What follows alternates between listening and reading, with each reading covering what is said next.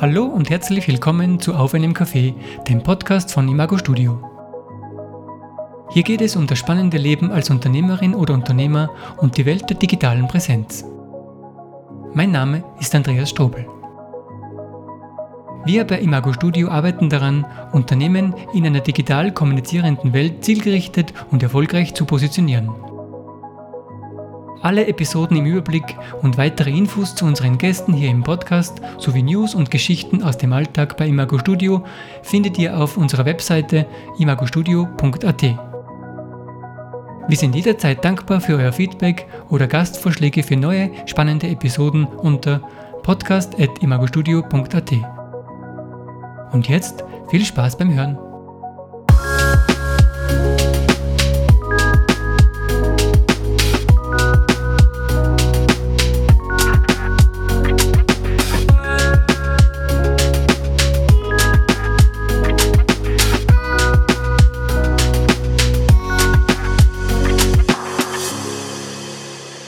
Dieser letzten Folge von Auf einen Kaffee für dieses Jahr hört ihr mein Gespräch mit Alex Blutt, dem Gründer von Butch Kombucha. Wir haben dieses Gespräch bereits im Mai aufgezeichnet, aber auf Alex Bitte hin mit der Veröffentlichung gewartet, bis seine Marke offiziell gelauncht wurde.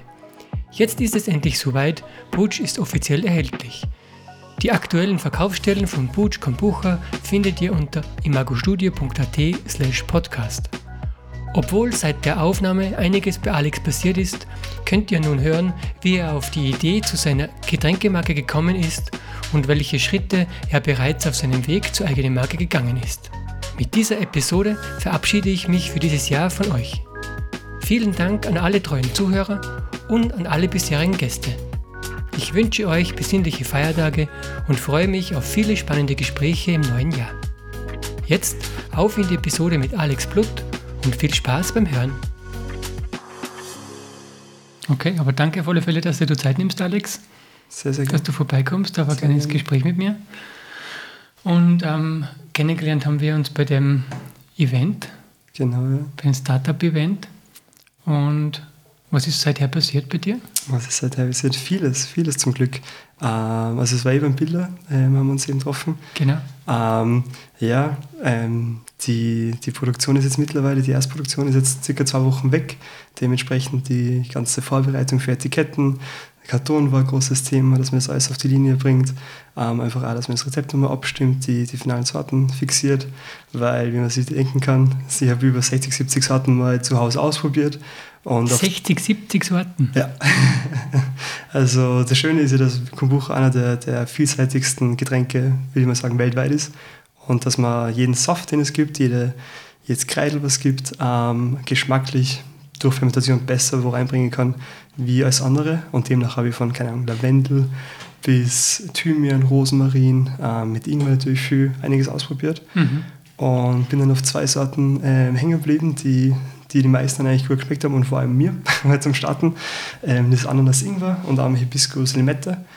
Und selbst von Hibiskus habe ich dann Hibiskus Ingwer, Hibiskus Limette, das mit Himbeer ein bisschen probiert. Also da gibt es ja so scheine Möglichkeiten, wie man da ja, geschmackliche Experimente machen kann. Mhm. Und ja, einfach verschiedene Geschmäcker, sagen wir mal, Art Schichten kann. Und ja, das waren dann eigentlich die zwei besten, mit denen ich jetzt einmal auch starten kann und darf.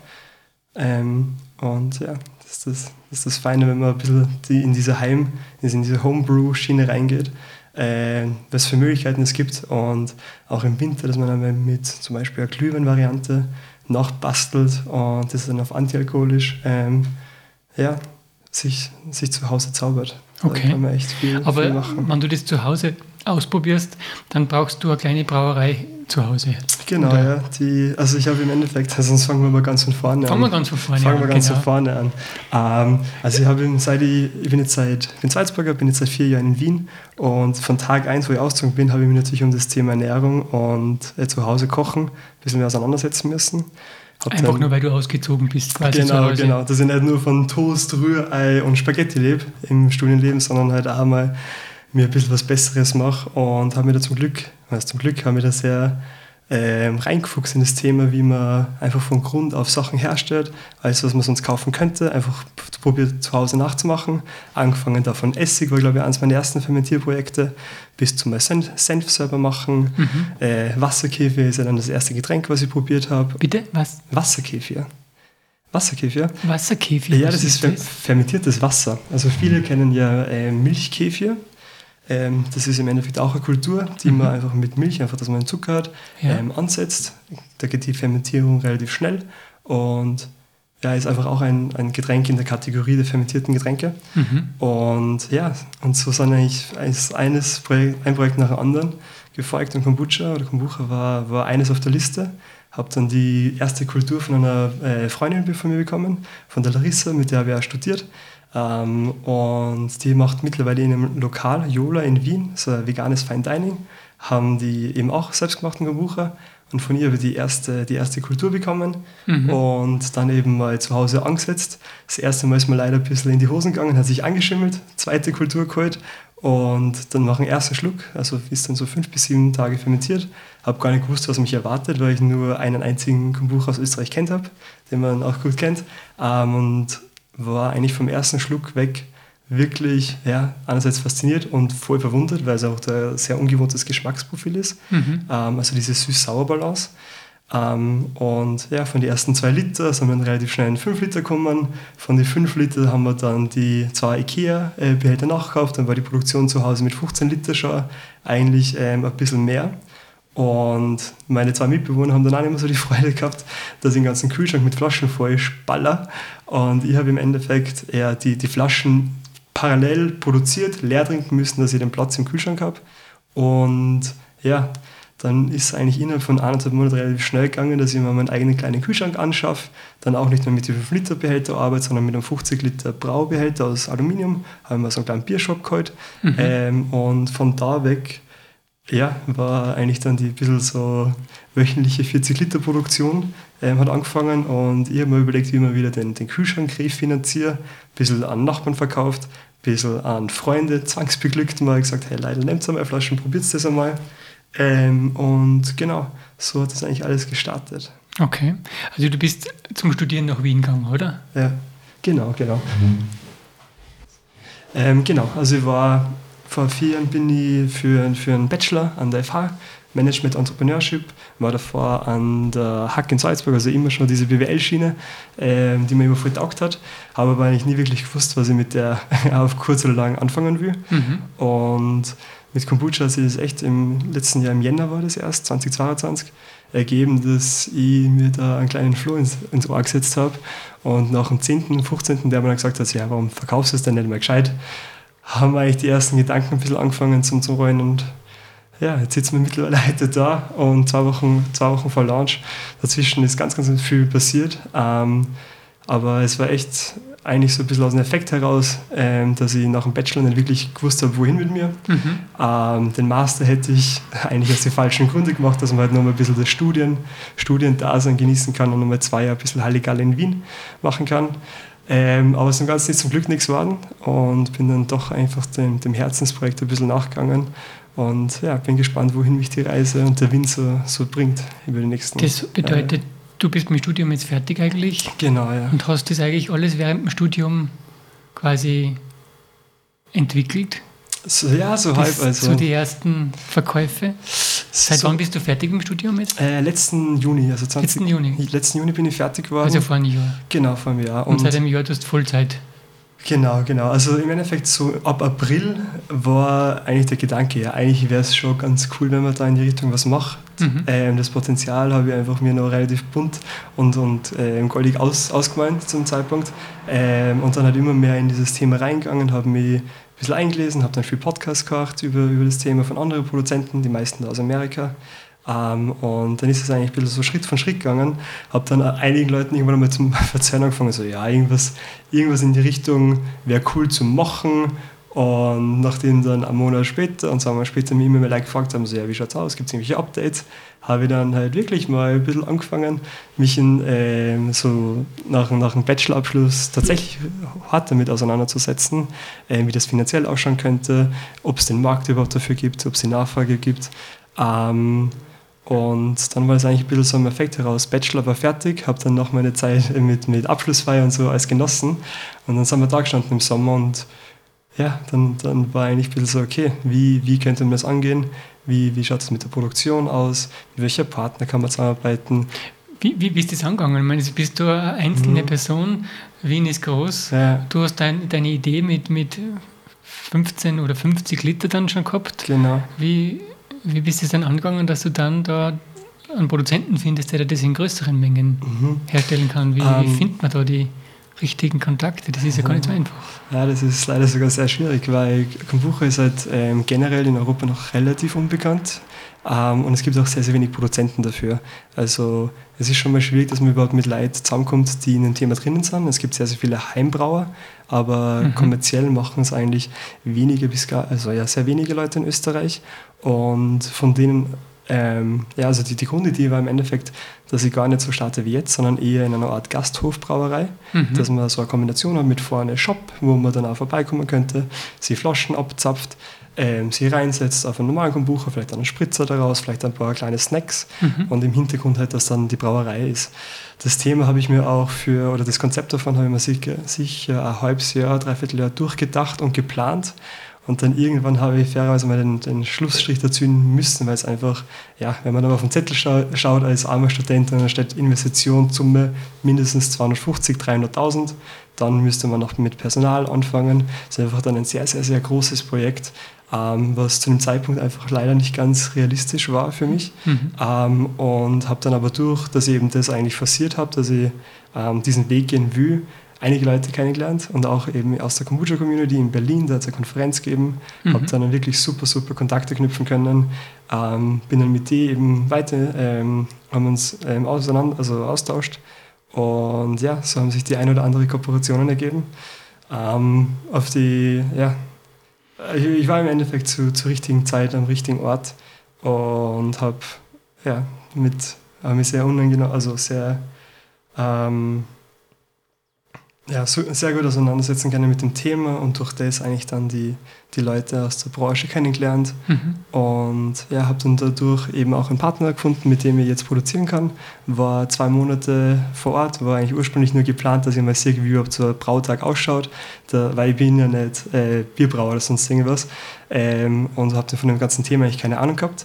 Und dann haben die mich mal eingeladen in die Brauerei für drei, vier Tage, dass ich einfach mal diesen, diesen Brauablauf ähm, sehe, dass ich weiß, wie man einen Schlauch ansteckt, dass ich weiß, okay, passt, der Tank wird so und so putzt, mhm. mit dem CO2 wird, äh, wird so umgangen. Ähm, ja, und das ist einfach mal als Sirk, ähm, war ich da vor Ort. Und aus die drei, vier Tage hat sich dann gleich einmal einen Monat eigentlich so Praktikum ergeben und aus dem heraus dann eine Kooperation und war dann eben noch mal ähm, dafür einen Monat vor Ort, haben wir dann die ganzen Rezepte verfeinert, auch noch ein bisschen ähm, ja, das abgestimmt, wie man das in, in Zukunft alles machen kann. Mhm. Ähm, und bin jetzt echt mit dem Ergebnis sehr happy, wie, wie, wie ich dastehen kann und einfach ein super Umfeld um mich herum habe, dass wir da ein richtig cooles Produkt rausbringen. Ja.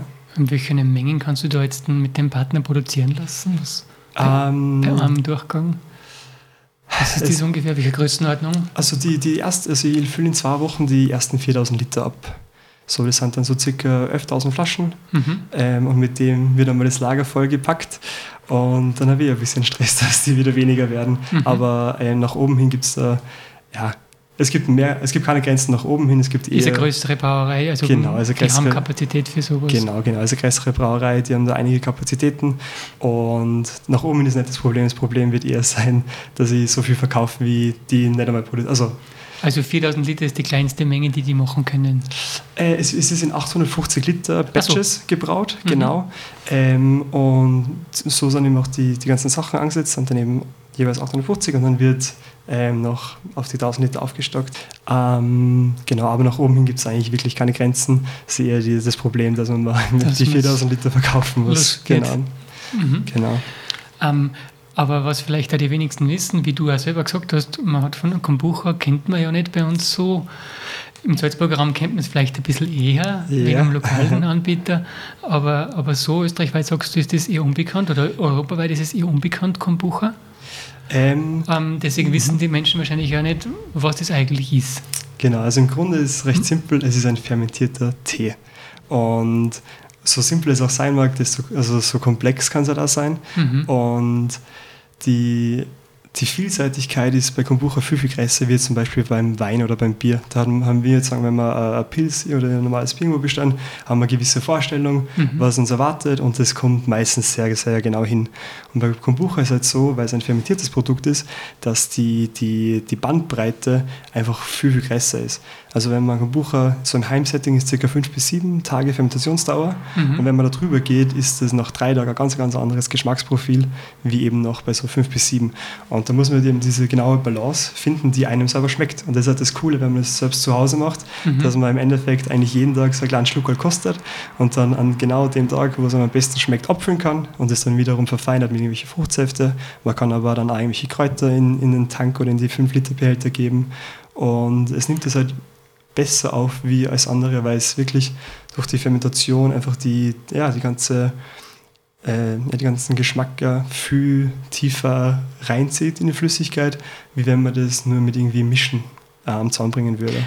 Aber kannst du vielleicht kurz erklären, wie man das jetzt genau herstellt? Wie man es genau herstellt. Was, was sind da genau für Schritte notwendig und, und was, was ist da, was sind die Stellschrauben dabei jetzt, wo man sie spielen kann? Ja, ähm, im Endeffekt ist es wie Tee kochen, den Tee kalt werden lassen, dann tun wir ein bisschen Zucker dazu, das ist die Nahrung für die Kombucha-Kultur. Mhm. Den nennt man auch SCOBY. SCOBY ist die symbiotische äh, Kultur von Bakterien und Hefen. Und das ist im Wo nimmt man das her, wenn man jetzt nicht zufällig eine Freundin hat wie du, die sowas hat? die, die bräuchte man. Die bräuchte man. Genau, also die Kombucha-Kultur ist im Endeffekt eh schon Jahrtausende alt und wird immer so wie ein Sauerteigstarter, kann man sich das vorstellen. Ah, okay. Man braucht einen Sauerteigstarter, dass man Brot backen kann. Den kann man sich jetzt nicht aus, aus der Luft zaubern, sondern man braucht wirklich einen, einen alten Kombucha, ist einfach dieser Teepilz oder eben äh, eine Flüssigkeit, wo die Kultur schon drinnen ist. Ähm, und das ist dann sozusagen der, der, der Ausgangs- oder der, ja, die Startflüssigkeit. Da braucht man ca. 10 bis 20 Prozent auf die Menge, die man brauen will. Sprich, wenn man 5 Liter brauen will im Heimsetting, braucht man mindestens mal einen halben Liter Kombucha ähm, und braucht dann 4,5 Liter Tee. Rezeptmäßig so auf einen Liter Wasser braucht man ca. 50, 60 Gramm Zucker und 3, 4, 5 Gramm Tee. Und beim Tee ist wichtig zu beachten, dass es einfach ein grüner Schwarztee ist, unaromatisiert. Und genau, macht man Tee, Zucker dazu, lasst den abkühlen. Ein grüner oder schwarzer Tee? Genau, grüner oder schwarzer Tee. Äh, gibt man bei dem Tee schon dann Geschmack dazu Ähm, oder machst du das nachher? Geht beides. Geht beides. ja. Man muss da nur darauf aufpassen, dass eben der Tee ähm, unaromatisiert ist und ohne Öle. Also Mhm. Räubusch zum Beispiel wird nicht gehen, das ist einfach, vertragt sich mit der Kultur nicht so gut. Mhm. Man braucht diese Grund, ähm, man braucht den Grund, die Grundpflanze, der, die Camellia sinensis, das ist einfach die, die Pflanze für grün, schwarz und ähm, weißen Tee. Und mit dem kann man es eigentlich als Basis verwenden für alles weitere. Und das Coole ist halt, dass man zum Beispiel, wenn man einen Grüntee, 100% Grüntee-Mischung macht, komplett ein anderes Ergebnis kriegt, wie wenn man nur Schwarztee verwendet. Und natürlich gibt es dann die goldene Mitte, dass man 50-50 macht oder halt, ja, es kommt wirklich darauf an, was man, ähm, in welche Richtung man den Kombucha bringen will. Mhm. Und bei Grün zum Beispiel ist es einfach ein bisschen eleganter, kann man sich im Vergleich mehr so weißweinartig vorstellen. Mhm. Und Schwarztee ist ein bisschen schwerer, ein bisschen mehr Körper, ein bisschen voller. Ähm, im, Im Trinkgefühl ist eher dann wie ein Rotwein. Und alles dann in dazwischen äh, wäre da eine Mischung davon. Und Aber alkoholfrei. Genau, alkoholfrei. Ja, also es ist. Also, Also du mit Wein vergleichst, darum sage ich dazu, Achso, der ja, ja. Kombucha selber ist aber alkoholfrei.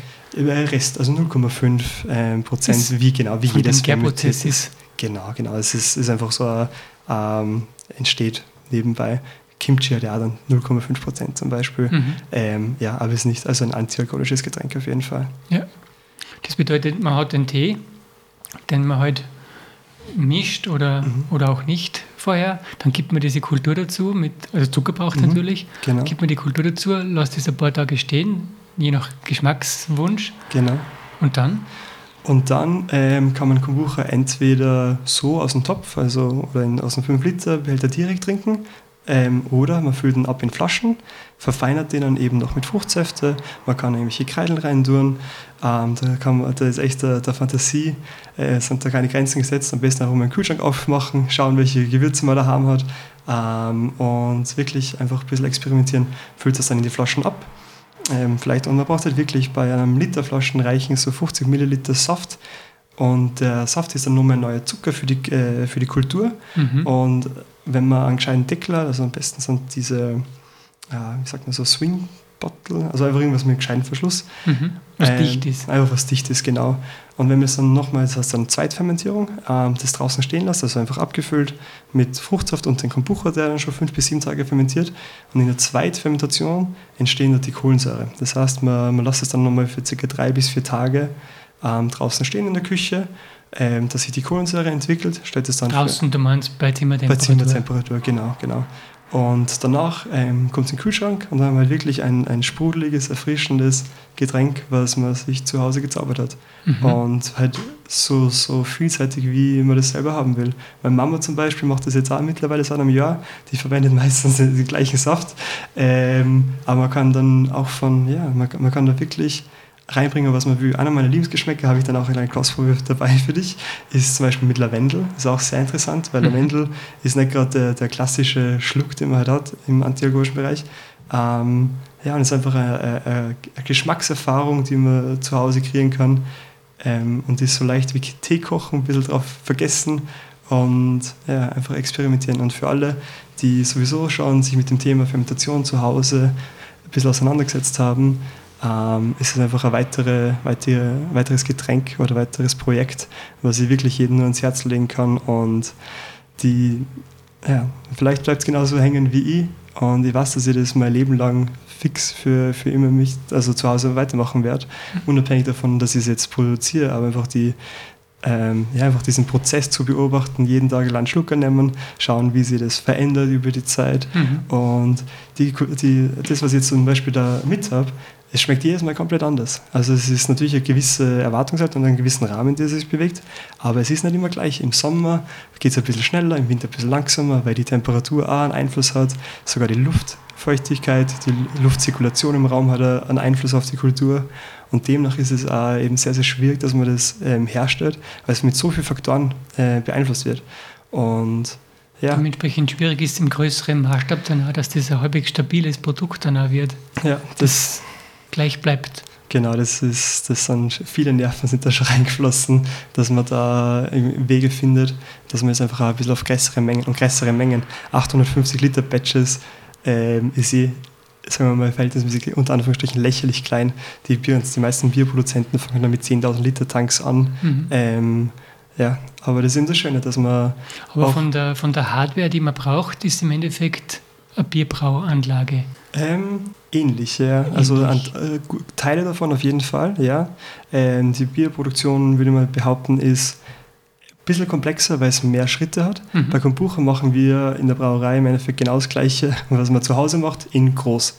Mhm. Also wir haben dann einfach die, die gleichen äh, Behälter, aber vom Verhältnis her sind die ähm, ja, gleich wie die 5 Liter vom Ikea, nur auf 850 Liter aufgeben. Also die gehen nicht in die Höhe, sondern in die Breite. Mhm. Und da arbeite ich mit einer Brauerei, die eben eigentlich weltweit, glaube ich, sogar einen, eine einzige Brauerei haben für Kombucha, ähm, wo es eben diese Tanks sich individuell ähm, ja, produzieren haben lassen, dass Ah, das das heißt, funktioniert. der Hersteller hat vorher schon Kombucha produziert.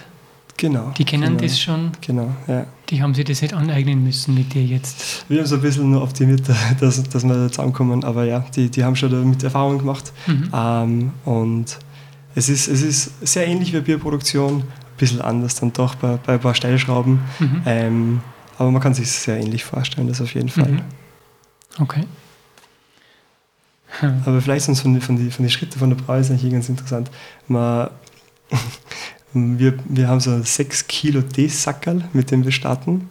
Das kommt dann auf so 100 Liter Wasser.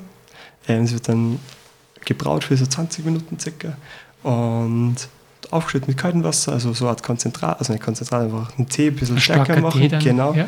Und dann mit kaltem Wasser aufgießen. Das kann ja auch für, für zu Hause empfehlen, das einfach von der Arbeitszeit, dass das alles ein bisschen ja, ähm, ja, effizienter gemacht wird, weil sonst muss man eben ewig warten, bis der, bis der Tee abkühlt. Ähm, ja, Weil die Kultur, die kann man nicht in das Wasser geben, logischerweise. Genau, ah ja, das ist ja vielleicht einer der wichtigen Punkte. Wenn man die Kultur ins Hasse gibt, stirbt die und es schimmelt nach am Tag alles an. Ja. Und Kombucha generell ist ja im Endeffekt die Konservierung von Tee.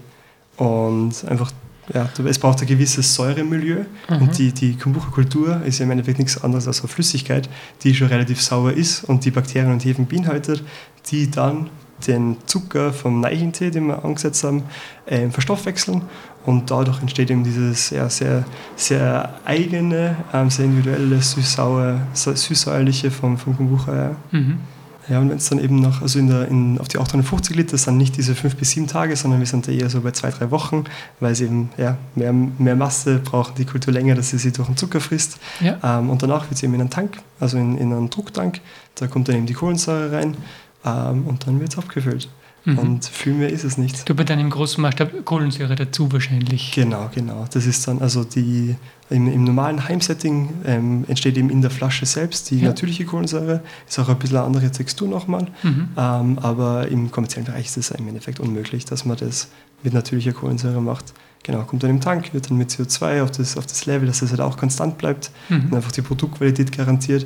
Weil das ist ja auch das Schwierigste, dass man eigentlich im, im, im Zuhause die Kohlensäure einerseits überhaupt reinbringt ins Getränk mhm. ähm, und wenn man es schon reinbringt, dass es dann auch konstant bleibt. Also selbst bei der gleichen Charge, die ich zum Beispiel heute mit habe, ich habe jetzt glaube ich vier, fünf verschiedene Geschmäcker dabei, da ist in, in, in jeder einzelnen Flasche ein anderes Kohlensäurelevel, mhm. weil ja, beim, bei äh, Feige, Pflaume zum Beispiel ist einfach der Zuckeranteil von den Früchten viel, viel höher, wie wenn ich nur mit Lavendel und Zitrone arbeite. Ja. Und das wirkt sie, ja, jeder, jeder kleine Milliliter, der irgendwie anders ist von Flasche zu Flasche, wirkt sich sehr stark auf, auf das Endergebnis dann, mhm. dann aus.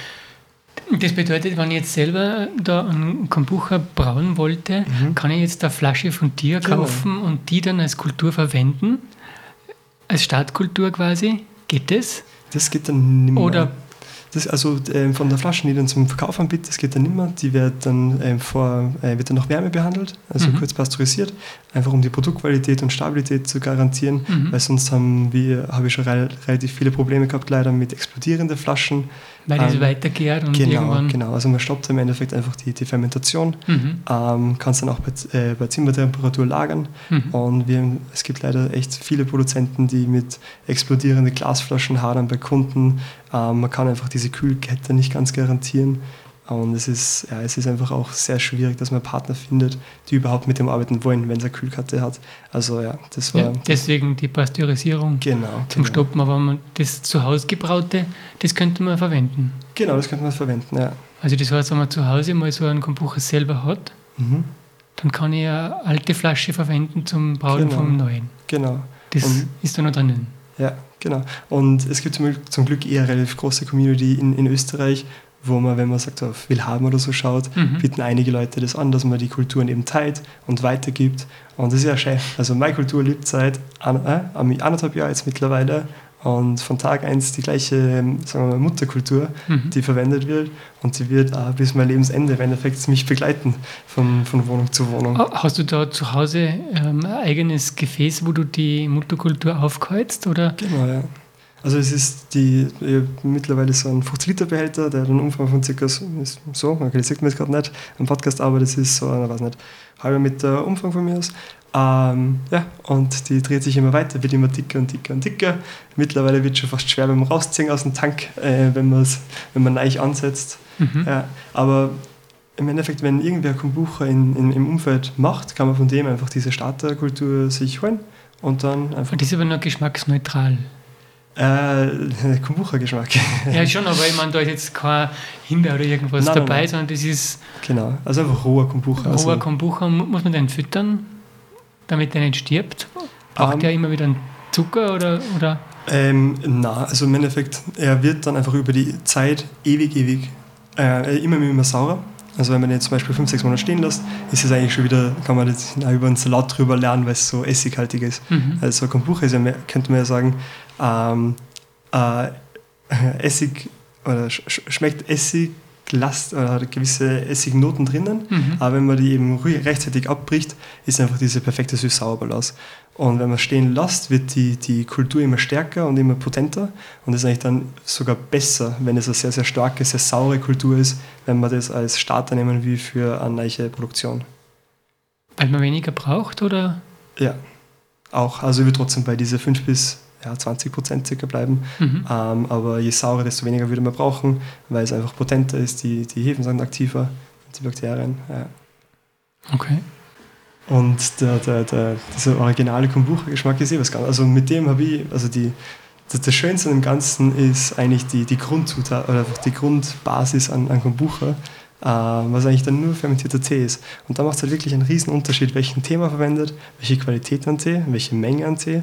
Und es gibt auch ganz viele Produzenten, die nur auf die, also sich auf die Tee-Varianten spezialisieren haben. Gibt es in Berlin zum Beispiel an, äh, Bär Butcher, der macht das echt super, der hat ähm, der arbeitet nicht mit Fruchtsäfte, der also will wirklich so einen Tee rausbringen und den zu, zur Schau stellen. Und ja, Tee hat viel mehr Geschmack, wie man, wie man so vermuten lässt, beziehungsweise noch viel mehr, wenn man eben fermentieren lässt, weil sich da die, die ganzen ähm, ja, Geschmacksnoten viel, viel mehr entwickeln können und entfalten können, eben durch die Fermentation. Mhm. Weil du gerade das Wort Qualität angesprochen hast. Mhm. Jetzt ein bist du immer größer geworden mit der Produktion, quasi von mhm. 5 Liter, jetzt bei, wir bei 850 Liter. Genau. Wo kommen dann die Rohstoffe her? Wie, wie bist du das angegangen, mhm. dass du das auch irgendwo herkriegst, damit das eine ordentliche Qualität hat? Ja, das ist eh ähm, ein, ein, ein weil du vorher die, die Anfangsfrage, das war eigentlich auch ein großer Punkt, mit dem ich mich letztes Mal noch beschäftigt habe, dass man da super Partner einfach findet, die einfach unterm Strich geile Säfte äh, produzieren können, dass man halt wirklich dann mit Cold Pressed Juices arbeitet. Die werden dann eingefroren, wird nichts also wird nicht irgendwie verarbeitet, ist kein Konzentrat, ist kein Aroma, sondern einfach Limetten, die frisch presst werden und dann in den Tank reinkommen zum Verfeinern. Fertig. Dann wird das gekühlt, abgefüllt, ähm, aufkarbonisiert. Ja. Und da haben wir echt ähm, ich glaube, zwei verschiedene Partner wieder gefunden. Einerseits eben für den Tee und für den Hibiskus und so, also für die ganzen Trockenzutaten mhm. ähm, habe ich einen super, super Partner. Und für die Fruchtsäfte gibt es eben eine, eine Cold Press Anlage, wo ich einen Limettensaft herkriege, äh, einen Ingwersaft und ähm, genau, und den Ananassaft. Und den Ananassaft. Genau. Ja. Sowas gibt es tatsächlich. Ja. ist es in, aus Österreich? Äh, teils, teils, ja. Also, teils, teils teilweise. Es ist echt gar nicht so leicht, dass man, dass man so ursprüngliche, also einfach unverarbeitete ja, Zutaten bekommt, weil die meisten ähm, oder viele wird dann in Bag-in-Box, es gibt viel Konzentrate, Aromastoffe sind natürlich ein großes Thema und mit dem wird die alles nichts zu tun haben. Ähm, und da wird einfach die, die Suche immer schwieriger, weil es leider wenige Produzenten gibt, ähm, die das benötigen. Mhm. Und, ja, oder wollen. oder wollen, ist natürlich auch immer ein bisschen ein Preisthema, ja. weil also ich habe jetzt ähm, zum Beispiel, also die Rezepte sind zwischen, also für die Säfte zwischen 1 und 2 Prozent Fruchtsaft, kommt darauf an, eben, was man erreichen will. Ähm, und halt viel, viel teurer. Wenn man mit Aromen arbeitet und mit irgendwelchen Konzentrate, braucht man halt 0,05 Prozent von irgendwas ähm, und spart sich halt einige Kosten merkt man aber auch im Geschmack, dass halt einfach was anderes ist und nicht der, der Ursprungsrohstoff, den man, sagen wir mal, ja, auch zu Hause hätte und mit gutem Gewissen irgendwie verarbeitet und sich. Ja. Und der Kunde, der das dann trinkt, der trinkt das ja, das ist ja in ihm drinnen. Mhm. Und mir kommt schon vor, und das ist ja im Endeffekt der Resultat aus vielen anderen Podcast-Gesprächen bis jetzt, dass die, die Konsumenten immer mehr Wert wieder drauf legen, dass sie was Ordentliches kaufen und eben nicht irgendwas aus fragwürdigen Herstellungsmethoden. Und, und da denke ich, hackst du in eine Kerbe, die, die schon ein bisschen da ist. Ja. Und du hilfst wahrscheinlich dabei, das zu verstärken, diese Strömung, dass, hoffentlich, dass hoffentlich. das Wichtige wird. Ja. Ja, ich, ich finde schon, dass eben in, in viele Bereiche, vor allem in der Lebensmittelindustrie, ähm, und es, es werden einfach so viele Lücken offen gelassen, dass man halt so werben kann, als würden wir das Richtige tun, aber im Hintergrund muss man eh nur aufs Label schauen im Endeffekt. Ja. Wird, halt, wird an jeder Ecke gespart, geschaut, dass man das irgendwie billiger bringt, dass man es mehr in die Masse bringt etc. Und Oder es gibt also, sogar Möglichkeiten, dass es gar nicht am Label draufsteht. Das auch, ja, ja. Das, das kommt ja dazu. Ich bin ja ganz neu in der ganzen Branche, was ich allein über meinen Partner von der Brauerei mitgekriegt habe, was für Möglichkeiten es gibt, dass man das ähm, ja, nichts draufschreiben muss, ist, ist Wahnsinn. Und es ist eh arg, dass das, dass das nicht gesetzlich irgendwie ein bisschen besser geregelt ist, beziehungsweise dass gewisse Wordings erlaubt sind, wenn man eben weiß, dass es eigentlich eben nicht mehr so jetzt wahrlich viel mit, mit, einem, mit einer, ich weiß nicht, mit einem Apfelsaft oder mit irgendwie ähm, einem Ananas zu tun weil das, ja. Also das, das Größte, was mir eigentlich ein bisschen, bisschen sauer aufstoßt, ist einfach die, Ähm, ja, dass viele werben mit, es gibt keine, wir arbeiten nicht mit künstlichen Aromen und etc. Okay, dann sind es halt natürliche Aromen, aber das Problem dahinter finde ich ein bisschen ist das gleiche, weil es im Endeffekt gewisse Aromen einfach nichts nicht mehr wirklich viel mit dem Ursprungsprodukt zu tun und mit dem dann aber fett plakatiert wird und da drauf steht ja Himbeer und Erdbeer etc. Und das meistens dann eigentlich oft auch noch nie eine Himbeer oder eine Erdbeer gesehen hat, mhm. sondern echt nur einfach für der Geschmack, der irgendwie in einem Labor kreiert wird und mit dem man dann halt relativ konstant und wirtschaftlich gut arbeiten kann, was für größere Konzerne natürlich sinnvoll ist, ähm, aber halt nicht ganz das, was aber nicht für die Menschen. Nicht für die, ja, wenn am Besprechungstisch, weiß nicht, der Endkonsument nicht so das große, nicht so einen großen Einfluss auf die Entscheidungen, auf die Produktion hat, dann frage ich mich halt auch irgendwann einmal, wo, wie weit es noch gehen kann. Also im Endeffekt ja. Geht der Trend hoffentlich ein bisschen wieder zurück. Ähm, aber natürlich, wenn, wenn man Qualität irgendwo wo reinbringen will, schlagt sich leider ein bisschen im Preis nieder. Ähm, und da ist einfach die, die Zielgruppe wird, ist da leider einfach ein bisschen eine kleinere. Ähm, und das ist für Aber die, glaube ich, ist wachsend trotzdem, die Zielgruppe, die ihr Geld ausgibt für Qualität. Das stimmt, ja, das stimmt. Na, das, Denke ich. Das stimmt schon, ja.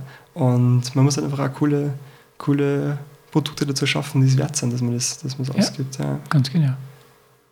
Aber am besten ist eh, wenn man unverarbeitete Produkte bei sich selbst zu Hause verarbeitet und Sachen kreiert, wo man weiß, was drinnen ist und nicht sein ganzes Leben um Produkte herum passiert, sondern halt einfach wirklich sich mal auseinandersetzt mit den Sachen, die man gerne isst, die man gerne trinkt, schaut, was man davon daheim machen kann, was Sinn macht. Und sagen wir mal so, das, wenn mein, mein größtes Ziel, was ich erreichen könnte, ist, wenn meine besten Kunden aufhören, dass wir irgendwann mal was kaufen, sondern dass sie es irgendwie selber machen, weil ja, wenn man da ein bisschen die, einfach die, den Ursprung von egal welche Produkte selbst mal wirklich kennenlernt und sei es dann irgendwie Essig machen oder Senf selber daheim machen, ist ja alles nicht schwierig. Man muss einfach nur mal probieren, dann merkt man, ah, das war's jetzt, jetzt habe ich einen Senf selber gemacht und im Endeffekt habe ich Wasser mit ein bisschen am Salz, Zucker und Senfkörner zusammengeschüttet, habe dann zwei Tage gewartet und das habe ich in einen Mixer gehauen. Das ist Senf in, in einer Nutshell. Und so sind eigentlich fast die meisten Sachen, wo man sich denkt, wie wird das eigentlich hergestellt, wie wird das produziert. Es ist einmal sehr cool, wenn man mal Hafermilch zum Beispiel selber macht. Das ist Wasser und Hafer Flocken, die man mixt und dann abseicht. Das mhm. ist die ganze Hexerei. Und so sind eigentlich fast die meisten Produkte, die, die tagtäglich irgendwo gekauft werden, aber eben die wenigsten wirklich sich auseinandersetzen und auch auseinandersetzen wollen, wie das gemacht wird. Ähm, aber man kriegt dann einfach eine bessere Qualität und einen günstigeren Preis und weiß einfach genau, wie man das halt auch für sich selbst ein bisschen dann beeinflussen kann. Beim Senf zum Beispiel, wenn man das irgendwie ein, zwei Tage länger stehen lässt, wird es viel, viel schärfer. Ich bin da nicht so der Scharfe, ich bin lieber auf dem süßen Senf auf der Seite und so kann man sie jetzt spülen. Ah, okay. Genau. Und das ist das Coole, wenn man halt echt ein bisschen ein Arsenal sich aufbaut und am besten auch schon ein bisschen in jungen Jahren, weil wenn man einmal weiß, wie man für sich selbst zu Hause sorgt, kocht, ähm, schlagt sich ja nicht nur auf, aufs Börsal, sagen wir mal positiv aus, sondern man man schätzt einfach die Kulinarik, die man woanders erlebt, viel mehr. Man fühlt sich ganz anders, wenn man sich selbst was kochen kann, was dann auch so schmeckt, wie man sich das äh, erwartet, wenn man irgendwo essen geht. Und Fermentation ist eines der einfachsten Mittel und einfach auch das älteste, die älteste Verarbeitung von Lebensmitteln, ähm, die ich sehr selten bei Freunden und Bekannten zu Hause sehe, die aber eigentlich am, am ja, die am simpelsten wären und die meisten haben eigentlich alles dafür schon zu Hause. Man muss nur mal sich damit für 10, 20 Minuten auseinandersetzen und einfach mal probieren. Beim Kombucha kann man auch nicht viel falsch machen, außer dass es anschimmelt oder dass es zu sauer wird. Mhm. Wenn es zu sauer wird, ist dann die perfekte Kultur für einen Starter, Kultur, ja. für, für, für den nächsten Brauer. Also es ist da nie wirklich was zum Verlieren und ja, das Erfolgserlebnis, ich glaube, du kennst es sicher auch selber, wenn du irgendwann einmal was daheim selber machst, ganz genau. ist das ganz was anderes und man ist da viel stolzer, man hat viel mehr Toleranz, wenn es einmal schief geht ähm, und freut sich umso mehr, wenn es dann einmal genauso ist, wie man sich das denkt. Ja. Und ich kenne es noch von, was man, ich habe jetzt eh schon ein paar Leute zum Glück dazu gebracht, dass irgendwie Kombucha äh, selber daheim probieren und gibt nichts Cooleres, wie wenn die dann irgendwie Besuch, meine Oma zum Beispiel, das auch mal gemacht, ähm, die hat dann Besuch gehabt, hat es am Tisch gestellt und war sich gefreut wie ein kleines Kind, dass da irgendwie so was selber gemacht hat. Und viele machen halt Essen selber, die wenigsten machen Getränke selber, obwohl es eigentlich ja. ein bisschen die gleiche In Familie meinem Haus war das noch so, dass wir Getränke selber gemacht haben. Was habt ihr da gemacht? Riebisselsaft. Riebisselsaft? Meine Kindheit war eigentlich ausschließlich Riebisselsaft. Echt? Das war das einzige das Getränk, das es gegeben hat. Das im Garten gehabt? Ja. Im Pflücken im Sommer? Da haben wir ein paar Riebisselstauden gehabt. Ja und die sind einfach dann aufgekocht worden, über ein Leintuch ab, abtropft über Ja. ein paar Tage und das dann mit Zucker als Sirup haltbar Eingekocht? gemacht und Ah, Cool. das war mein, mein Getränk, also unser Getränk. Mehr, Ja. mehr hat es nicht gegeben. Ja, wenn man eben wenn man einen Garten oder so daheim hat. Ja. Und, Und da brau es waren nicht viele Rippelstauden, ja, aber das hat mehr wie ein Jahr gereicht meistens, der ja, ein, ein, eine Charge quasi. ja, ja, cool. Ja, man kann da eh so viel machen. Das ist Total.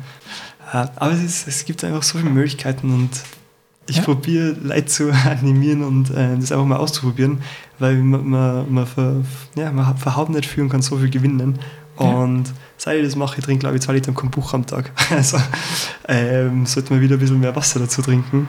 Ähm, aber auch weil es absolutes Suchtpotenzial hat, wenn man einfach mal weiß, ah, so, so könnte auch ein Getränk schmecken. Und das Coole ist, man kann es selber machen. Mhm. Ich gehe mir davon aus, dass du deine 11.000 Flaschen nicht selber trinken musst.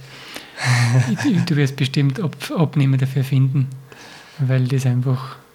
Ich habe es ja schon kosten können bei dem, bei dem Event. Ja. Das war wirklich sehr lecker, Danke. wenn ich das Wort lecker überhaupt verwenden darf. ja, ich, hab- habe schon. Das ist mal aus, außergewöhnlich oder mal was anderes zumindest. Mal was ganz anderes Ja. und erfrischend. Ja, Und wenn was nach Ananas schmeckt, ist das sowieso für mich persönlich Ananas-Fan, tropischer Fan. Ananas-Fan. Ja, Aber wir trinken hauptsächlich Wasser. das ist eh am gescheitesten. Wasser und schwarzen Kaffee. Genau. Ähm, magst du noch einen Kaffee? Äh, magst du einen Kombucha, ist die Frage. Gerne. Was haben wir denn dabei? Einfach ein bisschen, was, dass, wir uns, dass wir uns durchkosten auch können. Also ich habe da aus der, ich habe die noch gar nicht probiert. Das ist der, der neueste Batch. Mhm. Der, der ich heute in der Früh habe ich ihn erst in den Kühlschrank gestellt. Einmal haben wir Lavendel, Zitrone, Hibiskus-Zitrone, Ananas, Ingwer und Pflaume, Feige. Wenn du was magst, du Schatten. Boah, die Pflaume, die klingt spannend. Pflaume. Ja dann, Prost. Was? Also die heutige Folge heißt nicht auf einen Kaffee, sondern auf einen Kombucha. Und boah, das schmeckt mir. Das ist sehr gut. Und sagst das auch nicht nur, weil wir zuhört. Nein, ich sag, also wir haben ja keine Kamera jetzt da laufen, aber am Gesicht wird man sehen, dass ich nicht liege. Das schmeckt mir wirklich gut. Weil ich bin, wenn ich so Säfte trinke, Mhm. bin ich dann eher der gespritzte Trinker, Ja, weil mir das sonst zu süß ist. ja. Und das ist überhaupt nicht süß. Das ist ja das Schöne. Also, Und das ist eigentlich genau das, was mich ein bisschen an Kombucha fasziniert, weil also ich bin seit zwölf Jahren spiele Basketball, mache sonst eigentlich von A bis Z, probiere mich in jeden Sport, weil es mir einfach am meisten Spaß macht und ich mich, glaube ich, da am lebendigsten fühle. mhm. Und durch das bin ich eigentlich ein bisschen in das ganze Thema Ernährung geschlittert, dass ich halt, weiß nicht, ich habe früher auch so Schandtaten begangen, dass ich mir mir vom Fernseher mit einem Löffel und Glas Nutella und Honig, also beides, und einfach da mal meinen Nachmittag verbringen und hat sich dann auch halt nicht so gut angefühlt, wenn man dann auch drei Stunden später in der Basketballhalle da Liniensprints laufen muss. Und irgendwann war ich dann doch gescheit genug, dass ich mich ja, ein bisschen einfach gesünder ernähre, schaue, dass ich mit dem Sport ein bisschen viel komme. Äh, Profikarriere ist dann relativ schnell, war nie ein Thema, aber äh, haben wir gedacht, okay, vielleicht ist es so eine Schraube, an der ich drehen könnte, dass ich vielleicht doch einmal die, die Basketballkarriere irgendwann einmal, also so mit 16, da habe ich noch Träume gehabt, dass ich vielleicht noch mal ein bisschen anschiebe und wachse und mal springen kann. Mhm. Ähm, ist leider nichts geworden, aber das Thema Ernährung ist hängen geblieben und die, die leckersten Sachen sind meistens gesund, nur sind die gesunden Sachen oft nicht so produziert, dass lecker sind. Und da muss man eben hin und da ist dann eben eigentlich Kombucha oder generell einfach Sachen, die man selbst daheim gut machen Das kann. wäre ein interessantes T-Shirt, was du gerade gesagt hast. Interess- Interessantes T-Shirt, Ja, kurzes Wandposter vielleicht. ja. Ähm, aber das, das Coole ist eben, dass es nicht süß ist. Also, Mhm. weil, weiß nicht, die Eistee Cola und Co. Ähm, war ich auch mal ein großer Fan, sage ich mal. Aber wenn man eben mal was anderes getrunken hat und sie ein bisschen umstellt von, von, einfach von den Geschmack, Geschmacksknospen, andere Sachen aufnimmt man. Und generell, wenn man sagt, ich glaube, mein Ötterwert ver- verändert sich ja relativ viel und halt der Geschmack auch. Weil mit 15 haben wir vielleicht, aber 16, sagen wir mal 16, haben wir vielleicht ein Bier getrunken, aber schmeckt einem nicht wahrlich. Aber man trinkt es halt, weil es ein Bier ist. So, aber Mhm. man gewohnt sich dann dran ähm, und an das Herbe und das wird sowieso dann auch später kommen. Also ich glaube, dass ähm, weiß nicht, die ganzen Alkoholsorten, die ein bisschen in einen, in einen tieferen Geschmack reingehen, ich glaube, dass auch die meisten da erst wirklich eine wahre Wertschätzung dafür entwickeln, wenn sie ein bisschen älter, we- älter werden, weil mir schmeckt jetzt ein, weiß nicht, ein Whisky nicht, aber wenn wir einen hinstellen, trinken ihn halt, weil, also schmecken. ich finde ihn interessant und ich finde ich es cool, eine coole Erfahrung, aber es ist, ich würde noch nicht von purem Genuss dabei reden, Mhm. aber man gewohnt sich ein bisschen dran. Wenn man sich eben mal an nicht nur süße Getränke gewohnt, sondern eher mal einfach auch mit Sachen mit einem leichten Sauerkick, ähm, ähm, ja, merkt man eigentlich erst einmal, wenn man dann wieder mal eine Cola trinkt, wie unfassbar süß das eigentlich ist. Und es ist halt die drei, also ich, also ich glaube, ich habe 3,9 Gramm Zucker drinnen dann Mhm. im, im Endprodukt. Und was eine Cola ist bei zwischen 10 und 12 oder so. Ja, die, also sagen wir mal generell, die ganzen klassischen Softdrinks bewegen sich alles so zwischen, die, die wenigeren sind so bei 8, 9 und die meisten sind so über 10 Gramm Zucker. Mhm. Es ist halt schon viel. Das ist schon viel, ja. Äh, und vor allem, wenn man dann halt nicht eine Flasche trinkt, sondern mal zwei, drei, theoretisch am Tag verteilt, kann man sich da gerne mal einen Spaß machen und äh, das ausrechnen. Und ich glaube, ich habe mir da mal so ein bisschen ausgerechnet, wenn man nur 33er Cola-Dosen jeden Tag trinkt, für ein Jahr lang, trinkt man, glaube ich, so 15, 16 Kilo Zucker pro Jahr, wenn es nur eine Dosen ist. Und es gibt halt auch viele, die dann mehr trinken. Die mehr trinken, Und ja. wenn man sich das mal auf einen Stoß hinlegt, 15 bis 20 Kilo, dann, ja, das Interessant sind das die Smoothies, die man kaufen kann. Smoothies. Ja. Die sind ja Ist auch ein großer Irrglaube, dass Fruchtsäfte gesund sind. Ja. relativ zuckerlastig. Ja. Gibt es ja in der Literflaschen die Smoothies. Ja. Gut sind die, eh, aber es ist halt alles im Maß und Ziel. So, wenn man da mal einen Schluck trinkt, ist ja nicht das Problem. Ja. Aber es ist ein Irrglaube, wenn man sich einen, einen halben Liter oder einen Liter Smoothie reinzieht, dass das nur gesund ist. So, Ich glaube, das sind sogar mehr Gramm Zucker wie Cola. ja. Ich meine, Mhm. Fruchtzucker und normaler Zucker unterscheidet sich im Körper Natürlich, relativ wenig, sage ich mal. Beziehungsweise die, die Frucht, wenn man Orangensaft oder so trinkt, verliert man ja eigentlich die, ähm, die es ist, ein, sagen so, es ist ein Unterschied, wenn man vier Orangen isst oder trinkt. Ganz ein großer Unterschied. gemeint, ja. genau. genau. Ganz ein großer Unterschied, weil einfach, wenn man es isst, nie und nimmer die Menge äh, trink, also zusammenkriegst, die man essen würde, wie wenn man es trinkt. Also in Genau. einem Glas, in einem halben Genau. Liter Glas sind, weiß nicht, Mit- Ahnung, acht Orangen drinnen, die will man sagen, wie die wir isst, in zwei Minuten. Ja. Oder weil so eine Literflaschen Smoothie, wie viele Früchte werden da wohl drinnen sein? Das sind ja ein ganzer Einkaufskorb wahrscheinlich. Ja. Drum am besten sowas dann auch wieder selber machen. Kann man es ein bisschen, Ja. und halt am besten nicht pressen, sondern ähm, Essen. Essen, ja. Ah, das ist auch, schön. Ist auch- ein schönes Wandtattoo. Mit großen Essen. ja. Genau.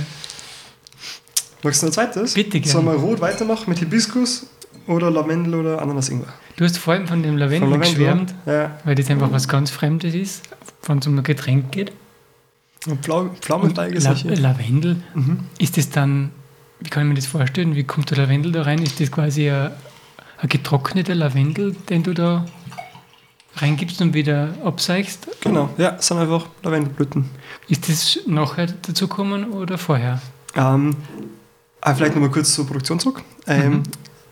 Ich habe den 50 Liter Behälter. So.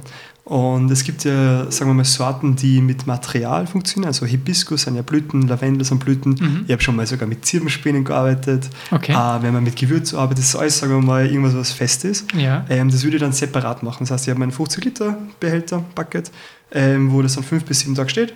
Und wenn ich eben mit Lavendel arbeite, fülle ich da 5 Liter in einen separaten Behälter, in einen Glasbehälter ein und tue dann da meine Sorten ansetzen, wo eben was zum Rausfischen ist, bis vorher es abfüllt. Weil, also gibt, macht das Sinn? Ja, nur die Frage, was noch offen bleibt, ist, tust du das während der Fermentation dazu? Ja. Das habe ich gemacht mit vorher oder nachher. Achso, Das ja. heißt, ähm, dann, wenn der Tee mit ein bisschen Zucker fermentiert, mit, mit, dem, Mhm. mit, dem, mit der Kultur, Mhm. da ist dann der Lavendel schon mit dabei.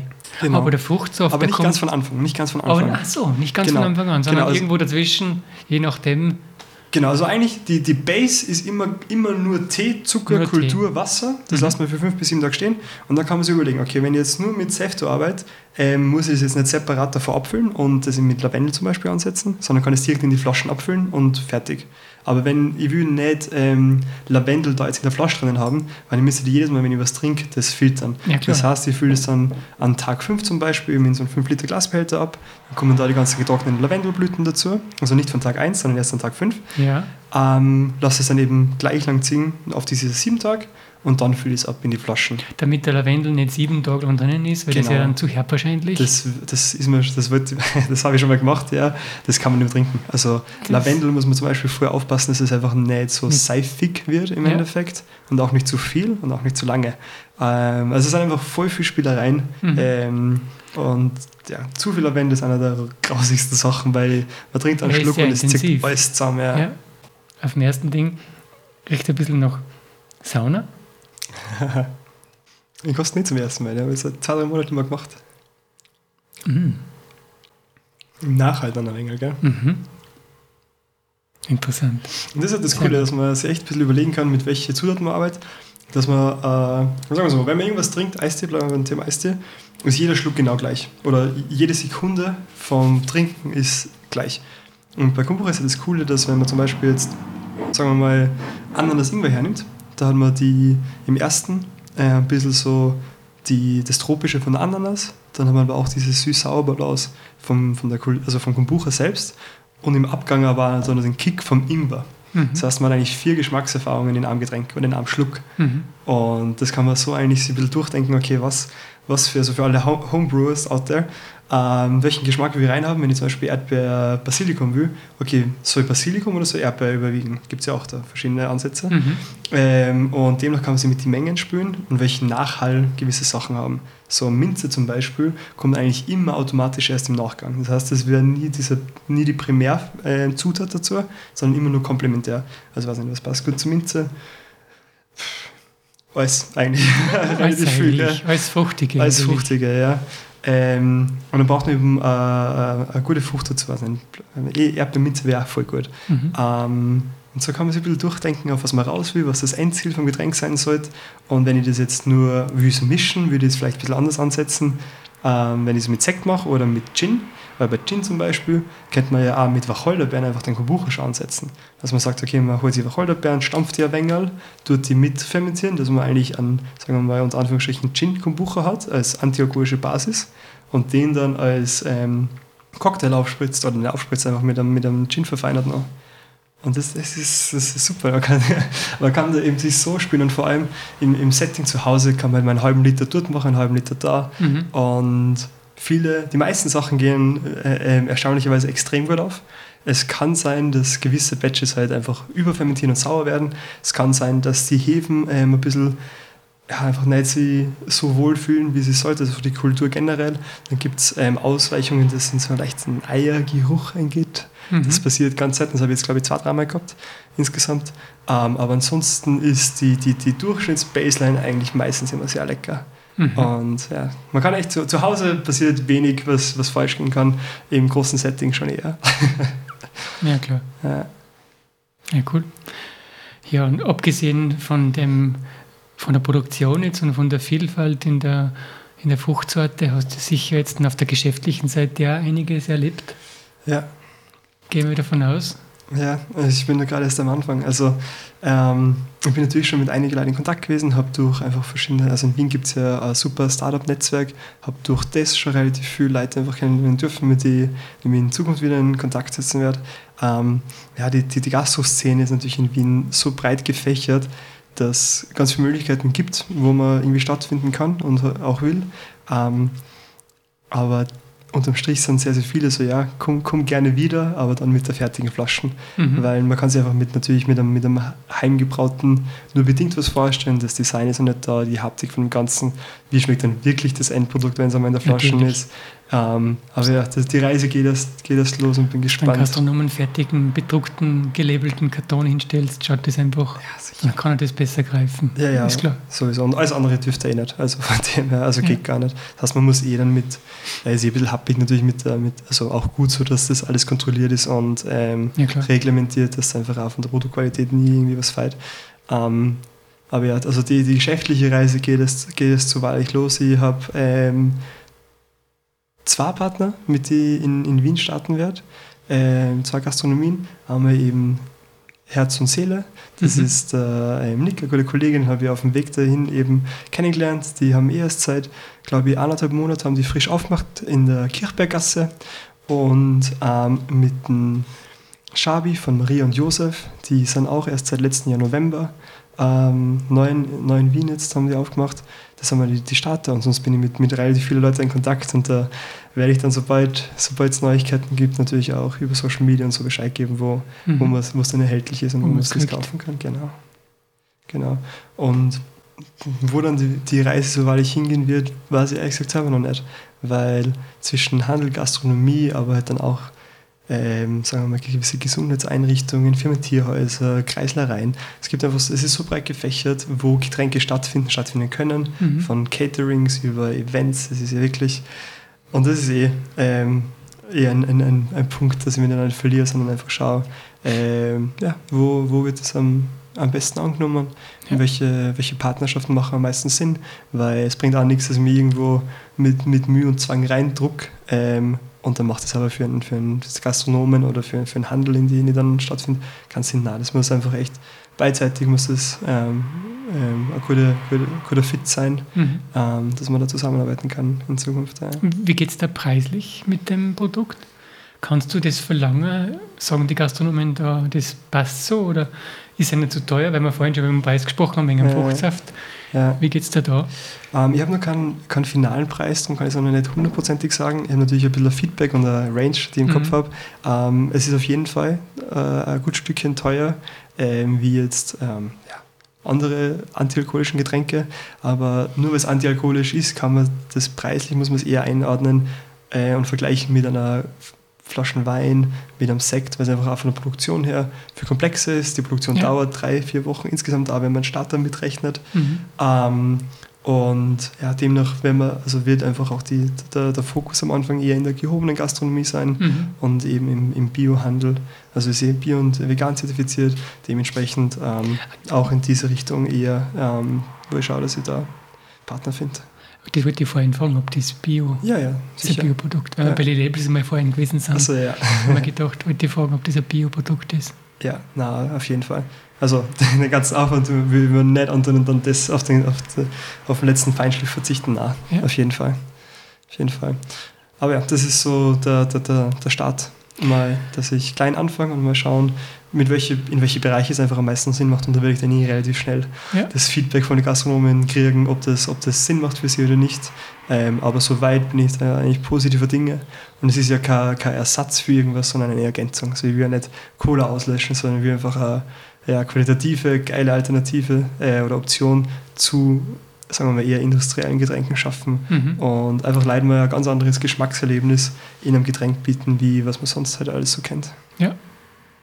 Und das Ganze antialkoholisch, logischerweise. Genau, und das Gute ist, also antialkoholisch ja, aber es lässt sich einfach so ein bisschen zu gut mischen. Es lässt sehr gut kann mischen, ich, ja. Kann ich, kann ich mit Freunden, oder habe ich schon die ein oder andere Nacht unter Beweis gestellt, dass ich es sehr Gibt's gut mischen lasse. Gibt es bis jetzt favorisierte Mischgetränkvariante? Es kommt halt auf den Geschmack vom Bucher drauf ja, klar, an. Ja, also wenn ich jetzt Ananas Ingwer zum Beispiel mir anschaue, würde es vermutlich relativ gut mit rumgehen, mit Wodka. Also, also nicht ja, lässt sich mhm. perfekt ergänzen mit dem.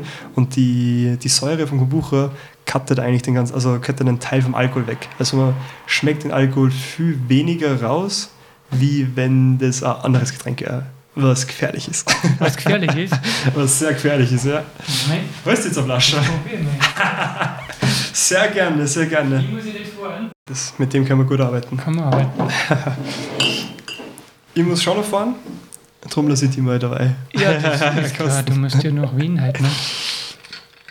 Was für Mischungsverhältnisse da einfach ganz. Ich mag nicht schieben, nur, nur zum Kosten. Ja, nur zum Kosten. Ja, das reicht so, schon. Das reicht schon. So.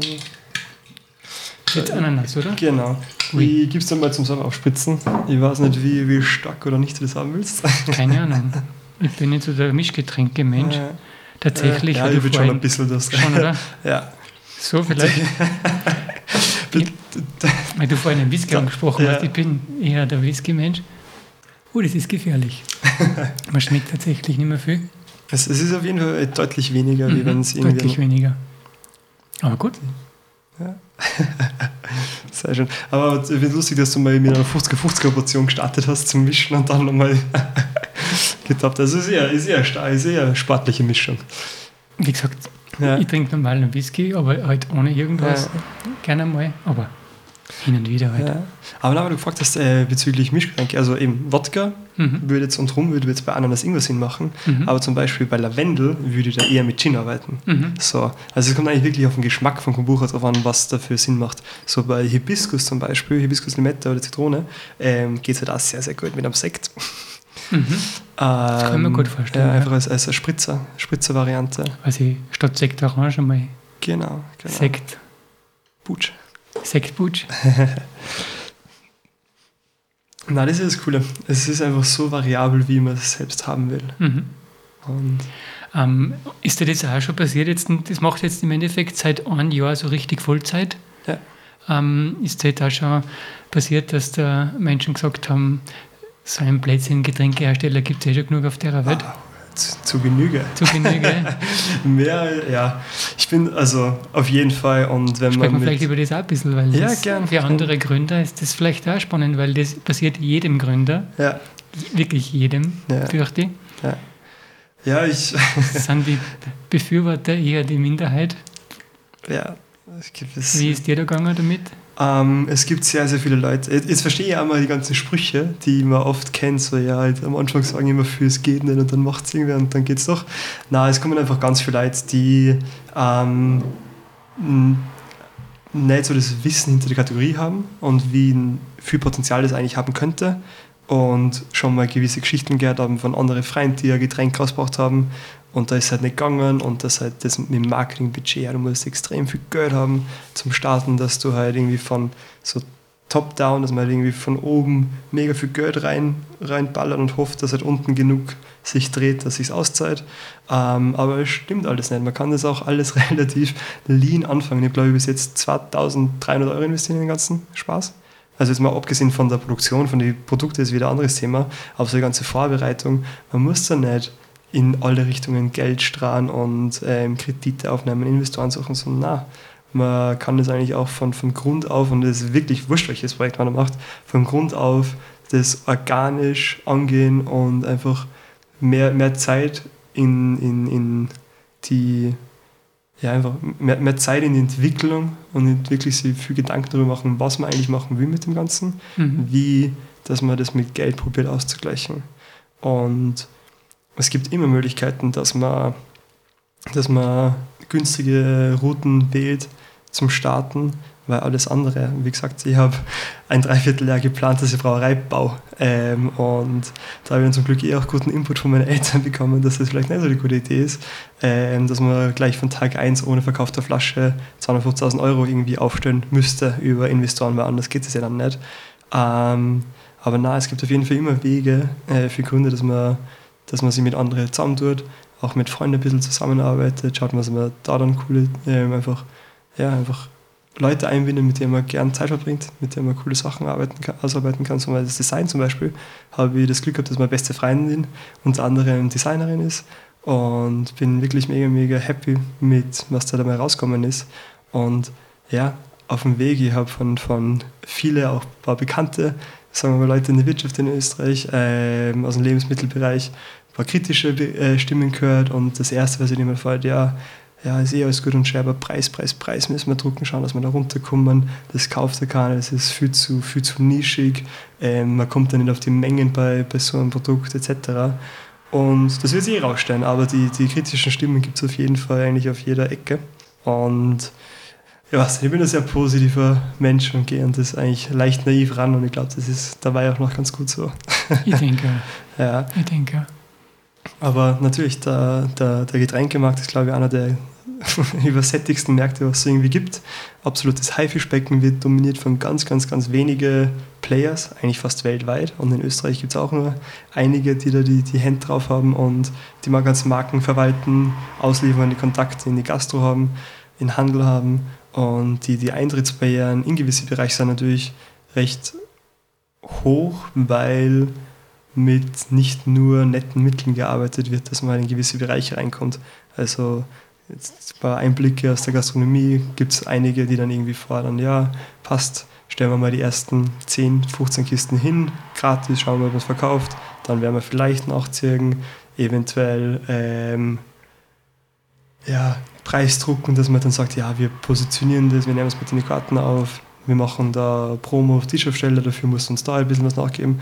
Und es ist schon nicht so einfach, dass man da ohne, ohne Kapital ähm, reinkommt, aber da muss man einfach auch andere Partner finden, würde ich mal sagen. So, es generell Geschäftsbeziehung, weil ich bin ja im Endeffekt zum Start auf jeden Fall nur B2B, also einfach eh. Äh, muss man nach, nach Leuten suchen, die einfach eine gleiche Vision teilen, gleiche Werte teilen. Und ansonsten würde ich stark davon abraten, dass man da mit Leuten zusammenarbeiten probiert, die nicht wirklich unbedingt mit einem zusammenarbeiten wollen. Und als andere ergibt sich dann eh von dem weg und einfach auch ein bisschen lernen, Nein zu sagen. Ähm, beziehungsweise man hat einfach seine eigenen Parameter, die man irgendwie im Kopf hat oder erfüllen muss, weil unterm Strich, also es ist zum Glück aus dem Hobby entsprungen, aber irgendwo muss natürlich auch eine Wirtschaftlichkeit sein, weil sonst geht es relativ schnell nimmer, dass das Butch gibt. Ja, das heißt, man muss natürlich schon auch einfach sie äh, von der betriebswirtschaftlichen Seite da absichern, dass das Sinn machen kann auf Dauer, weil nur zum, also nur zum Spaß und ins Leere arbeiten wir keiner von uns. Du nicht, ich nicht und keiner, der zuhört. Ähm, muss man auch nicht. nein, muss man auch nicht. Nein. Es gibt was dazwischen, zwischen quasi diesem rein kapitalen ja. Produkt oder dem genau. gar nicht Produkt. Ja. Gibt es was dazwischen auch, denke ja. ich. Man muss einfach so den, diesen, diesen leichten Sprung von, von Hobby zu Beruf irgendwie schaffen. Und das geht nicht alles dann zu 100% nur das, wie man sich irgendwie in seiner Wunschwelt zusammendenkt. Man muss sicher irgendwo ähm, auf, auf andere Leute eingehen, ein bisschen ähm, Kompromisse finden und so. Aber unterm Strich, wenn man seine Werte nicht aufgibt ähm, und bei, bei der Grundidee bleibt und seinen Weg einfach treu, treu bleibt, kommt es meistens eigentlich hinten raus. Hm. Ähm, kommt ein gutes Ergebnis raus. Und man muss einfach nur seinen eigenen Weg finden. Und wurscht, wie dieser, wie dieser Weg auch immer ist. Aber ja, nicht mit Biegen und Brechen irgendwas forcieren zu probieren, ähm, sondern einfach ja, schauen, wohin einen der Wind ein bisschen trägt. Und solange man irgendwie sich selbst treu bleibt, ähm, merkt es auch jeder andere. Und von dahin wird man ein bisschen schauen, ja, was möglich ist. Mhm.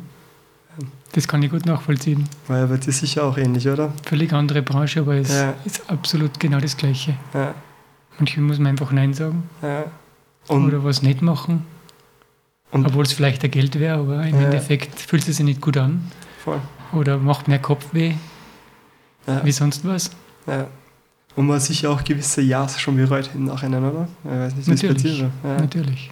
Und man arbeitet, äh, ich, ich arbeite lieber mit Freunden oder mit Leuten zusammen, die in weiteren Verlauf hoffentlich Freunde werden, weil nur reine, sagen wir mal, trockene, harte Geschäftsbeziehung ist zumindest nicht mein Style. Und gibt es natürlich auch in gewisse Bereiche, wo es einfach keine andere Möglichkeit gibt. Mhm. Aber das Wichtige ist, dass man einfach mit, ja, mit Menschen zusammenkommt, die, die ihren gleichen Weg gehen wollen mhm. und äh, den einen begleiten. Und wenn man sich nicht gegenseitig helfen kann unter Geschäftsseiten, dann bringt es eh nichts. Dann bringt es eh nichts. Genau, ja. Ganz genau. Aber ja, in, in jeder einzelnen, so von, von Essig angefangen über Senf, wenn man Senf, ich würde gerne mit einem Senfproduzenten quatschen oder so. Mhm. Einfach die, die Unterschiede, die es da gibt, allein in der Produktion. Man glaubt das alles nicht, weil man, man, halt, man nimmt immer generell Lebensmittel, die man einkaufen kann, die irgendwie abpackt sind, als relativ selbstverständlich mhm. war. Aber wie viel Gedankengut, wie viel Wissen dahinter reinfließt und einfach auch bei den meisten zum Glück, wie viel, wie viel Passion und Leidenschaft reinfließt, vor allem bei kleineren Produzenten, ähm, wird ein bisschen übersehen. Ja. Das kann man auf die Packung schwer draufschreiben. Ja, gar nicht. so groß ist die Packung meistens Nein, nicht. Das, ja, das ist eher auch, also der Bürokratie-Dschungel, durch den man sich da durchkämpfen muss, bis man mal was auf die Bahn bringt, ist auch ein Thema. Das, ist für dich als Lebensmittelproduzent eigentlich was ganz Besonderes, denke ich. Ja, ja es ist schon ein, ein harter Weg durch die ganzen Behörden und man wird von, von A nach B geschickt, dann wieder zurück, dann einmal im Kreis und dann alles wieder von vorn. Also so fühlt es sich zumindest an. Also das okay. war das letzte halbe Jahr bei mir. Ähm, aber muss man da das Produkt abgeben und wird es dann geprüft oder wie läuft das ab? Ähm, es gibt, also ich bin bei einer Biokontrolle, dass man eben, also wenn man vegan oder biozertifiziert wird, gibt es da gewisse Stellen, mit denen man in Kontakt gibt, dann da komplette Tierwirtschaft von vorn bis hinten, dass da eben alles passt. Mhm. Und im Endeffekt ist es so ein geschlossener Kreislauf, wo, sie, wo es mehrere Kontrollstellen gibt und jeder, der Bio produziert, ähm, in dem Netzwerk ist. Und ich arbeite nur mit Leuten zusammen, die im Netzwerk sind und dann ist es halbwegs über, also halbwegs machbar, dass man, äh, dass, es, dass, es, dass es hinkommt. Mhm. Ähm, aber es ist schon aufwendig, ja. schon aufwendig. Aber auch gut so, weil im Endeffekt, da kann dann nicht mehr so viel Tricks werden, wenn man das eben nicht macht, weil sonst gibt es echt ein paar, paar Auswege, Ähm, ja. Und es ist einfach, ja, es sind, es sind einfach deutlich bessere Produkte, wenn man, wenn man einfach unbehandelte Lebensmittel konsumiert, wie vollgespritzte Sachen. Ja. Dass keine Schädlinge reinkommen. Und da muss man auch mit dem, damit leben, dass vielleicht nicht jede Flasche immer genau hundertprozentig gleich schmeckt. So, beim Wein ist auch nicht jede Flasche gleich, sondern gibt es einen Jahrgang. Das ist ja ganz normal eigentlich. Das ist eigentlich das Schöne dran, oder? Bei der Ernährung, abgesehen davon, dass es dazugehört. Ja. Und das Schöne ist, aber es ist ja normal, es ist natürlich so. Weil meine Tomatenstauden draußen, die produziert auch nicht jedes Mal die gleichen Tomaten. Ja. aber wenn es dann nochmal welche richtig schei roten sind, gibt es keine besseren. Nein, dann gibt es keine besseren, das stimmt. Ja, mal schauen, ob bei dem Wetter da so. Ich hoffe, dass es ein bisschen anschiebt, dass der schöne Gemüsegarten gut wächst. Ja. Also die Tomaten, die wachsen sehr gut, weil die sind ganz beim Haus.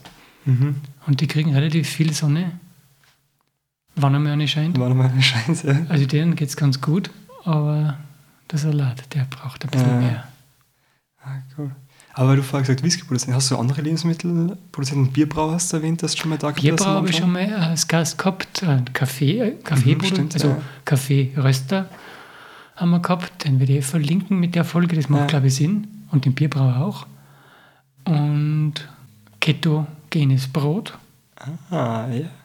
Aber ich glaube, die haben dann wahrscheinlich eher, oder? Ähm, alle sehr ähnlich gestartet, einfach von zu Hause aus ein bisschen probiert zu produzieren und dann von dem eigentlich dann weggewachsen. Ganz genau, ganz genau. So, ja. Mit mehr oder weniger, Nix. auch mit den richtigen ja. Kontakten, manchmal falsche Kontakte erwischt. Gibt es auch. Gibt es auch, die dann was, einen Schritt nach, die einen einen Schritt nach hinten zwingen. Ja. Was meistens dann im Endeffekt wieder was Positives bewirkt, weil man eine Kreuzung nimmt, die man vorher sonst nicht genommen hätte, möglicherweise. Ja. Man weiß eh nie, ob ein Schritt gut oder schlecht war. Nein. Immer erst im Nachhinein. Im Nachhinein sind immer alle Schritte gut. Ja. Und es macht alles Sinn. Es macht so viel Sinn, wenn man da einfach mal ein bisschen Zeit verstreichen lässt. Generell wurscht im Leben. Ja. Auf alles bezogen. So, weiß nicht. Wenn man da voll aufgebraust ist, wie bei irgendwen, der gerade beim Autofahren irgendwie anschneit und man sich dann im Auto mal kurz ärgert, so tief durchatmen, in einer Minute weiß dann einmal, dass das passiert ist. Und ja, man sucht sich halt immer da, man sucht sich immer, man probiert immer was zu suchen, was gerade nicht passt, aber im Endeffekt ist doch eh, wir, sind, wir wohnen alle, oder viele, die zuhören wahrscheinlich in Österreich. Wir haben eh schon rundherum eigentlich das einer der besten Länder, in denen man so sein kann. Und ich würde es schön finden, wenn man ein bisschen aus der Suda-Gesellschaft da rauskommen, sondern einfach wirklich mal da drauf kommt, wie, wie scheiße eigentlich bei uns ist. Vor allem im Sommer. Ich bin mehr Sommermensch wie Winter. Winter zwar Skifahren, aber im Sommer ist schon eigentlich würde ich nicht Da sprichst du was an, was mir die ganze Zeit auf der Zunge liegt, weil du eine wirklich ausgesprochen positive Ausstrahlung hast und zwar wie ich danach gefragt habe, die negativen und die Neinsager ja. erlebt hast, aber du erzählst sogar von den Neinsagern positiv. Aber man muss sich einfach nur selber mit positiver Leid umschauen. Das ist ja nicht so, dass es sie nicht gibt, sondern man muss einfach sein, und man braucht hier nicht viel, das ist ja das Scheine, man braucht nicht viele Freunde, man braucht keinen großen Umkreis, man muss nur einfach die richtigen Leute finden, die, ja. die, die einen da ja, begleiten und dem, wo man sich einfach gegenseitig ein unterstützen kann. Es gibt mehr als genug extrem sympathische, voll positive Leute in, in Österreich. Fremde meistens sind es nicht. Das ist das. Also in der U-Bahn tue ich wenig positiv quatschen mit Leid. Das ist, ja. Aber da, da gibt es da gibt's schlimmere Punkte. Ja. ja. Naja, danke für deine Zeit. Sehr, sehr gerne. Danke Ein cooles Gespräch und ähm, in einem Jahr vielleicht noch einmal. Gerne. Und dann, dann schauen wir, wie es da gegangen ist. Ja, gerne. Mit dann mit gescheiter. mit gescheiter, die sind also ja, gescheit. Dann mit, mit offizieller. Mit, mit groß produzierte. Genau. genau. Super. Super, Andreas. Ja, vielen, vielen Dank für, für die Einladung. Ähm, haben wir geschmeckt. Vielleicht wird es dann doch nur, äh, haben wir sehr gefreut, vielleicht wird es doch nur ein Kicksal zum Abschluss. Magst du noch einen Kaffee? Ja, machen wir nur, machen wir nur Post-Production, einen Kaffee, ciao. Okay. Sehr fein. Alles klar. Dann vielen lieben Dank und Danke. ciao.